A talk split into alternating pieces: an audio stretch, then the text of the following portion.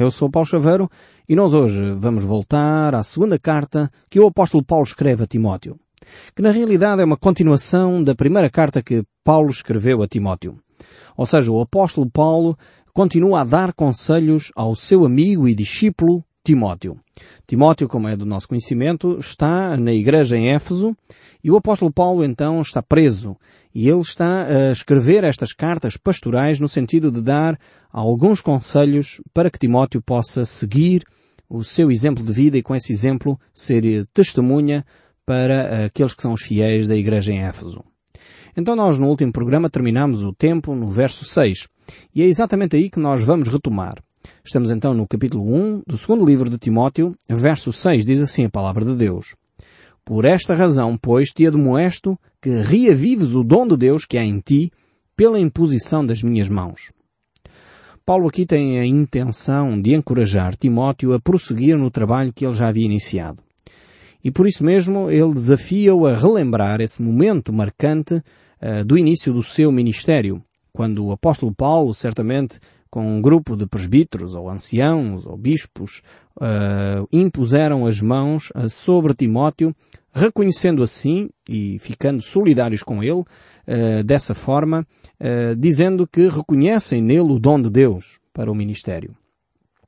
Eu creio sinceramente que aqui a imposição de mãos não tem uma graça especial, exceto a graça especial que cada um de nós tem ao nos solidarizarmos com os outros. Creio que este aspecto é mais um marco que fica gravado na memória de Timóteo, essa cerimónia, do que propriamente houvesse ali alguma transmissão de graça ou alguma transmissão de poderes. Eu creio que a imposição de mãos aqui não reflete essa lógica que infelizmente tem vindo de meditações transcendentais, que não tem a ver com o ensino das Escrituras. É importante haver a imposição de mãos, a Bíblia nos fala disso. Mas creio, acima de tudo, que este ato de impor as mãos tem mais a ver com o contacto físico, tem a ver com o nós estarmos ligados com alguém, tem a ver com, de facto, esse, esse fenómeno de abençoarmos esta pessoa e dizermos estamos contigo, reconhecemos em ti um, o carisma, o dom que Deus te deu. E, nesse sentido era importante esta cerimónia que o apóstolo Paulo uh, experimentou e fez uh, com Timóteo. E acima de tudo, o apóstolo Paulo quer admoestar Timóteo, manifestar, encorajar, admoestar tem esse sentido, para que ele reavive o dom de Deus. Ou seja, é possível nós termos recebido um dom de Deus e neste momento estarmos uh, apáticos, não fazermos aquilo que é a vocação que Deus nos chamou a realizar. Esquecemos ou pusemos de lado, por causa dos cuidados da vida, muitas vezes, aquilo que Deus nos chamou a realizar. E perdemos no horizonte aquilo que é o propósito da nossa vida. Quando isso acontece, devemos seguir este conselho que o apóstolo Paulo dá a Timóteo de reavivar o dom que Deus nos deu. Eu creio que a igreja cristã no nosso país necessita uh, exatamente disso. Cada um de vocês que me está a ouvir, uh, eu próprio preciso de constantemente me relembrar e reavivar uh, o dom que Deus me deu para perceber que, em primeiro lugar, o dom não tem a ver comigo. É interessante ver que o dom é de Deus. Uh, foi Deus quem deu. Por isso eu não posso orgulhar. Eu não posso auto-intitular. Em segundo lugar, como foi Deus que deu, uh, alguém tem que reconhecer. Esse versículo 6 aqui nos manifesta exatamente isso. Houve um grupo de pessoas, neste caso o apóstolo Paulo, que reconheceu em Timóteo que ele tinha aquele dom de Deus. Uh, muitas vezes as pessoas se auto-intitulam uh, disto ou daquilo porque acham que Deus lhes deu a eles esse dom. É necessário que outros reconheçam o dom que nós temos. E é dessa forma, e é na medida em que outros reconhecem o dom de Deus sobre nós, que efetivamente nós devemos desenvolver esse mesmo dom. Então, é fundamental nós percebermos estes aspectos aqui quanto ao dom de Deus. E porque é um dom de Deus, uh, e é Ele quem nos dá, logo eu não me posso orgulhar do facto de ser um pastor, ser um ensinador, ter o dom de misericórdia, ter o dom de serviço, ter o dom de evangelista ou outro dom qualquer que a Bíblia uh, nos ensina. Portanto, nesse sentido, fiquemos humildes, servindo a Deus uh, com o dom que Deus nos confiou. Então Paulo tem esta intenção de encorajar Timóteo a prosseguir no trabalho que inicialmente eles começaram juntos na cidade de Éfeso. O verso 7 prossegue, porque Deus não nos tem dado um espírito de covardia, mas de poder, de amor e de moderação. Este é o Espírito de Deus que opera em nós. Então, de facto, aqui esta tradução é de facto uma tradução bastante feliz é, e faz justiça aos sentidos originais do grego, neste caso, porque de facto algumas traduções usaram a palavra Deus não nos tem dado um espírito de temor. E não é tanto esta questão do temor, do ter medo. Algumas pessoas dizem, bem, nós como Deus não nos deu um espírito de medo, nós não podemos ter medo de nada. Não é verdade. O medo é, é até, a certo ponto, saudável. Porque é porque temos medo do fogo que nós mantemos o fogo controlado. É porque temos medo de apanhar um choque que nós não metemos os dedos na ficha. Então é, o medo é até determinado grau é saudável. Há de facto patologias da ordem psicológica e de ordem psiquiátrica eh, que são fobias, são gerados medos exagerados eh, de espaços fechados ou de espaços abertos ou de estar com pessoas.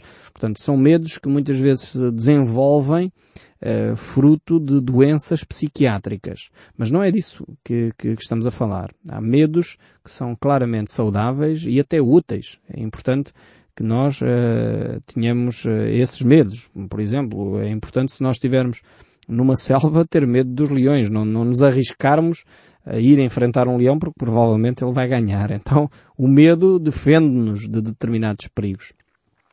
Uh, e uh, nesse sentido devemos de facto tomar uh, medidas que nos ajudem a ter vidas mais saudáveis.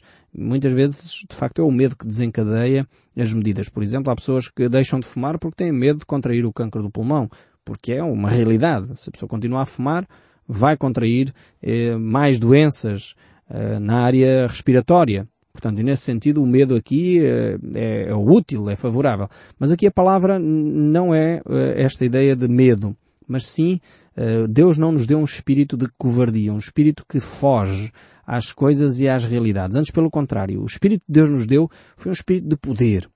Alguém que assume as suas responsabilidades. Poder, autoridade, é alguém que está disposto a pagar o preço das suas convicções. Depois vemos que é um espírito de amor também não é um espírito contencioso, onde a pessoa está constantemente a desenvolver guerras, conflitos à sua volta. Não, é um espírito de amor. E em terceiro lugar, é um espírito de moderação. Ou seja, alguém uh, que tem o espírito de Deus é alguém que gera uh, as emoções, sabe gerir as suas emoções e sabe conviver com os outros também. Mas continuando o texto bíblico, aqui em 2 Timóteo, capítulo 1, verso 8, diz, Não te envergonhes, portanto, do Evangelho do nosso Senhor, nem do seu encarcerado que sou eu. Pelo contrário, participa comigo dos sofrimentos a favor do Evangelho segundo o poder de Deus. Uh, hoje temos um Evangelho que é anunciado que nos aponta para a ausência de sofrimento. Mas, no entanto, aqui Cristo uh, e Paulo nos mostra que há sofrimento inerente à vivência uh, do Evangelho. Por isso o apóstolo Paulo tem necessidade de dizer a Timóteo, não te envergonhes do Evangelho uh, do Senhor. Não te envergonhes da testemunha que eu sou do Senhor, que sou o Senhor encarcerado. E antes, pelo contrário, participa comigo nos sofrimentos. Envolve-te nos sofrimentos. Sofrimento não é sinónimo de falta de fé. Sofrimento muitas vezes é sinónimo de crescimento. É sinónimo de maturação espiritual. Uh, algum tempo atrás li um autor muito interessante. Ele dizia que nós temos mais amor por não sofrer do que amor por crescer. Porque ele defendia, esse autor, uma tese interessante, que eu acho, acho de facto bastante aceitável. Ele dizia, o sofrimento produz crescimento. E se nós repararmos as crianças que muitas vezes sofrem, elas são obrigadas a se tornarem uh, mais maduras mais cedo. Isso não quer dizer que é, que é saudável, atenção. Mas uh, as crianças devem viver dentro da infância o seu crescimento natural e normal. Mas quando infelizmente acontece que uma criança é exposta a sofrimento, porque talvez tem um pai ou uma mãe alcoólico, talvez tem um pai ou uma mãe toxicodependente, e a criança tem que crescer forçosamente, tem que tomar conta dos irmãos, tem que começar a desenvolver determinadas características, essa criança amadurece muito rápido, amadurece em determinadas áreas da sua vida eh, muito depressa. Então o sofrimento muitas vezes produz em nós maturação, maturidade. E esse autor dizia, porque nós temos mais amor por não sofrer do que amor por crescer, uh, então nós não crescemos, porque optamos por não sofrer. Então é aqui que o apóstolo Paulo diz, participa comigo nos meus sofrimentos. Envolve-te nesta área, porque às vezes estar ao lado de quem sofre faz com que nós valorizemos aquilo que é essencial. É por isso que o livro de Provérbios nos diz que é melhor visitar a casa do luto do que a casa onde há festa. Por que será que é o texto bíblico nos diz isso? É porque realmente quando há pessoas a passar por provas, dificuldades, por perdas significativas e alguém está lá ao lado deles, nós podemos dar valor àquilo que é essencial, focar a nossa atenção naquilo que é vital para a vida de cada ser humano. E é aí que valorizamos o que é realmente importante. Então devemos uh, aprender uh, com o sofrimento, o dos outros e o nosso próprio. E nesse sentido, deixar que o Espírito Santo que está em nós nos console, nos anime, nos encoraje a passar por essas aflições e dessa forma a crescermos. Então temos que ficar com um Evangelho que é um Evangelho equilibrado. O sofrimento não é o fim de todas as coisas. Mesmo a própria morte, e o texto bíblico nos mostra isso, nós já estudamos isso quando estudamos a primeira carta e a segunda aos São Licenses, a morte também não é o fim. Por isso o apóstolo Paulo dizia, consolem-se uns aos outros, porque aqueles que dormem vão ressuscitar também. E o seu corpo será ressuscitado e se unirá à sua alma e em Cristo viveremos eternamente. Então nem a morte é o fim de todas as coisas. A morte, de facto, é uma passagem para a eternidade. Então todas as coisas que nós vivemos como seres humanos podem ser utilizadas para o nosso crescimento espiritual. E é por isso que Cristo quer, de facto, uh, trazer até cada um de nós essas experiências para nós podermos dar mais um passo de, na compreensão, na valorização do que é importante e podermos dessa forma crescer. Algumas pessoas que têm ouvido o Evangelho, uh, talvez uh, ficam envergonhadas. Inclusive alguns uh, dos nossos ouvintes têm-nos escrito ou telefonado a dizer que até familiares os têm discriminado pelo facto de ouvirem o som do livro. O apóstolo Paulo nos diz aqui neste capítulo 1, no verso 8, não te envergonhes. Não te envergonhes, não tenhas vergonha de ouvir a palavra de Deus.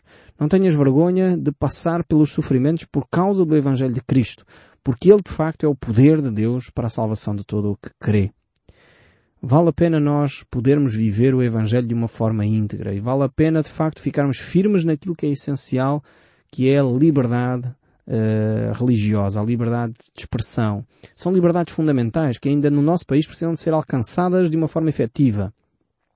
E quando nós, pelo simples facto de ouvirmos um programa de rádio que fala acerca da Bíblia, somos discriminados às vezes até pelas comunidades cristãs onde estamos, alguma coisa está errada quanto a essa forma de pensar. Nós temos que refletir seriamente se isso é correto. Mas se sofremos por causa do Evangelho de Cristo, então devemos ficar com uma certa alegria, porque sofremos por uma causa que é nobre. Não pelo facto de sofrermos por sofrer, mas porque estamos a sofrer por aquilo que é justo. Então, nesse sentido, o próprio texto bíblico nos exorta que se nós sofremos por aquilo que é justo, então devemos ficar alegres. Agora, se sofrermos por termos cometido pecado, aí seria bem mais grave. Então é necessário de facto percebermos aquilo que estamos a vivenciar como cristãos. E o texto bíblico ainda prossegue no verso 9 e 10, diz que nos salvou e nos chamou em santa vocação, não segundo as nossas obras, mas conforme a sua própria determinação e graça que nos foi dada em Cristo Jesus, antes dos tempos eternos, e manifestada agora pelo aparecimento do nosso Salvador Cristo Jesus, o qual não só destruiu a morte, como trouxe à luz a vida e a imortalidade mediante o Evangelho. Como eu disse ainda há pouco, a morte para um cristão não significa o fim. A morte tem um significado diferente. A morte numa perspectiva cristã significa uma passagem. Significa de facto um, um adormecer, como Paulo usa outra expressão, mais uma vez, uh, nas cartas que ele escreve. É o dormir em termos físicos. O texto bíblico aqui está a referir-se não à morte física necessariamente, mas à morte espiritual. Essa morte espiritual uh, já uh, pode terminar agora, porque é Cristo quem nos dá a vida. E porque Cristo nos dá a vida, nós podemos passar a viver espiritualmente de outra forma. É por isso mesmo que o apóstolo Paulo nos desafia, nesta reflexão aqui, deste verso que acabamos de ler, a desenvolvermos exatamente esta vida eterna que só Cristo Jesus nos pode dar. E o nosso Senhor Jesus Cristo, eh, no Evangelho de João, no capítulo 3, tem uma expressão que eu gosto imenso e vocês que me têm ouvido sabem perfeitamente que eu gosto dessa expressão que é necessário vos é nascer de novo. Cristo Jesus dá esta imagem de que a vida espiritual começa a partir do momento que entregamos a nossa vida a Cristo. Talvez você é cristão, frequenta uma igreja talvez há 10 ou 20 ou 30 anos, mas se calhar nunca teve um momento na sua vida onde se encontrou efetivamente com Cristo, onde disse a Cristo, eu entrego a minha vida nas tuas mãos, eu confesso o meu pecado, eu reconheço pela fé que só a morte e a ressurreição de Cristo pode ser o suficiente para me perdoar os pecados e me dar vida eterna. Talvez você nunca fez esta oração a Deus. E essa é de facto uma oração que inicia o seu uh, processo de relacionamento com Deus e dá, por isso, uh, espaço ao novo nascimento. Então é vital nós entendermos como é que se processa a vida espiritual. E o apóstolo Paulo está aqui a falar exatamente isso. Que Cristo Jesus veio para destruir essa morte espiritual, mas também esta morte física. E é por isso mesmo que ele ressuscitou ao terceiro dia e há promessas das Escrituras a manifestar que o nosso corpo será eh, ressuscitado também. É, é esta imagem eh, da morte física que não, não é um fim em si mesmo. Por isso mesmo a ressurreição é uma esperança. Por isso mesmo aqueles que são cristãos, ao olhar eh, alguém que partiu, um ente querido que partiu, não entram num desespero total, porque sabem que aquele ente querido que entregou a sua vida a Cristo tem a vida eterna. Foi para um lugar melhor. Está na presença de Deus, porque é o que o texto bíblico nos diz. Aquele que está ausente no corpo está presente com o Senhor. Então temos que consolar os nossos corações nessas fases difíceis em que perdemos um ente querido, a saudade fica, as lágrimas correm. É óbvio que sim, a dor sente-se no peito. Mas ao mesmo tempo nós temos uma certa alegria porque não é um adeus. É um até breve. E é nesse sentido que devemos consolar os nossos corações. Mas Cristo Jesus de facto venceu essa morte. E o texto bíblico prossegue no verso 11, para o qual eu fui designado pregador, apóstolo e mestre. Mais uma vez, Paulo fala aqui acerca da, da sua autoridade apostólica, acerca da sua autoridade como ensinador das Escrituras, como mestre das Escrituras. E o verso 12 diz, e por isso estou sofrendo estas coisas. Todavia não me envergonho, porque sei em quem tenho crido. E estou certo de que Ele é poderoso para guardar o meu depósito até aquele dia. Que manifestação de fé esta afirmação do apóstolo Paulo como seria importante cada um de nós poder fazer a mesma afirmação que Paulo faz aqui. Eu sei em quem tenho querido. A minha pergunta para si, eh, que me está a ouvir, você sabe em quem tem querido? Tem depositado a sua fé em Cristo Jesus? Ou tem depositado a sua fé noutra coisa qualquer? Você está certo, de facto, da ação de Deus na sua vida? De como é que Cristo tem agido na sua vida? Você tem visto a ação de Deus diariamente na sua vida? Eu espero que você possa fazer uma afirmação destas tão contundente como Paulo faz aqui. No sentido que é uma declaração de fé ao mesmo tempo. E por isso mesmo, por causa da ação de Deus, ele não tem vergonha do Evangelho. E desafia a Timóteo a também não ter vergonha do Evangelho e do seu ministério. E no fundo desafia a cada um de nós. Se nós estamos a ser perseguidos, maltratados, pessoas que difamam porque simplesmente ouvimos um programa de rádio, isto não faz sentido, humanamente falando não tem lógica, humanamente falando. Pessoas que dizem, não, não podes ouvir uh, o som do livro, não podes ouvir a, a palavra de Deus a ser ensinada, mas isto só percebemos, só entendemos quando temos uma compreensão de ordem espiritual. Porque efetivamente uh, a palavra de Deus, quando é apresentada, ela faz diferença às pessoas. As pessoas sentem-se incomodadas por ouvir a palavra de Deus e por isso algumas não querem ouvir e inclusive não querem que você ouça é necessário de facto que cada um de nós não sinta vergonha do Evangelho de Cristo Jesus. E aquilo que é o Evangelho de Cristo Jesus é para ser ouvido e aplicado. E fico grato a Deus porque há pessoas de coragem, como você que está aí desse lado, capaz de ouvir aquilo que é a palavra de Deus, capaz de pôr em prática aquilo que é a palavra de Deus e assume que não tem vergonha do Evangelho de Cristo Jesus. E realmente mantenha-se nessa sua firmeza, nessa sua convicção, nessa sua coragem, de poder seguir e prosseguir no Evangelho que Cristo Jesus lhe tem manifestado. E por isso mesmo, percebendo que nós não temos recebido da parte de Deus um espírito de covardia, mas de poder. Um espírito que é usado. Um espírito que nos faz caminhar na fé cristã. E o texto bíblico prossegue no verso 13 ainda a dizer mantém o padrão das sãs palavras que de mim ouviste com fé e com amor que está em Cristo Jesus, guarda o bom depósito mediante o Espírito Santo que habita em nós. Paulo aqui insiste mais uma vez para que Timóteo fique firme naquilo que é as Escrituras. Fique firme nas sãs palavras da Bíblia. E são elas que têm o poder de Deus para transformar as nossas vidas. E o verso 15 prossegue. Estás ciente de que todos os da Ásia me abandonaram, dentro eles cito Figelo e Hermógenes. Temos aqui de facto Paulo a viver um drama. Ele está preso. E nesta segunda carta, aqui ele manifesta que todos os da Ásia o abandonaram. Se por um lado na primeira carta ele diz que alguns me abandonaram, aqui as pessoas já não ficaram ao lado de Paulo. Paulo teve uh, algum tempo preso, depois foi solto e voltou a ser preso, e aqui houve alguns, e ele nomeou inclusive algumas pessoas que o abandonaram pelo nome, uh, mostrando, e ele assume essa responsabilidade de nomear aqueles que uh, lhe foram infiéis. Não diz só, bem, ficamos num aspecto genérico uma coisa assim, mas ele confronta aquelas pessoas que tiveram ações erradas. Ao mesmo tempo, ele vai manifestar quem tem ações corretas. No verso 16 ele diz, concede o Senhor misericórdia à casa de Onesíforo, porque muitas vezes me deu ânimo e nunca se envergonhou das minhas algemas. Uh, Onesíforo realmente era um, um, exemplo de vida. E o verso 17 dá mais orientações quem é este homem. E antes, no verso 17 diz, antes, tendo ele chegado a Roma, me procurou solicitamente até me encontrar. Onesíforo eh, provavelmente encontrou Paulo em Éfeso, era alguém do conhecimento de Timóteo também. Provavelmente um comerciante que viajava entre as grandes cidades. Ele, quando chegou a Roma, eh, foi à procura de Paulo sabendo que Paulo estava preso. Uh, e certamente não era algo muito agradável visitar alguém que estava preso, como o caso do apóstolo Paulo. Mas ele não tem vergonha disso e afirma-se como alguém que uh, manifesta o amor de Deus, mesmo a Paulo que está na prisão. E o verso 18 ainda diz, E o Senhor lhe conceda naquele dia achar misericórdia da parte do Senhor, e tu sabes melhor do que eu quantos serviços me prestou ele em Éfeso. Então Paulo elogia, de facto, este homem, este onesífero. E eu espero sinceramente que nós aprendamos com Paulo a reconhecer as pessoas que nos fazem bem e a honrar aqueles que de facto agiram para conosco de uma forma misericordiosa e com serviço. E certamente, fazendo isso, continuaremos a ouvir o som deste livro, mesmo depois de desligarmos o nosso rádio.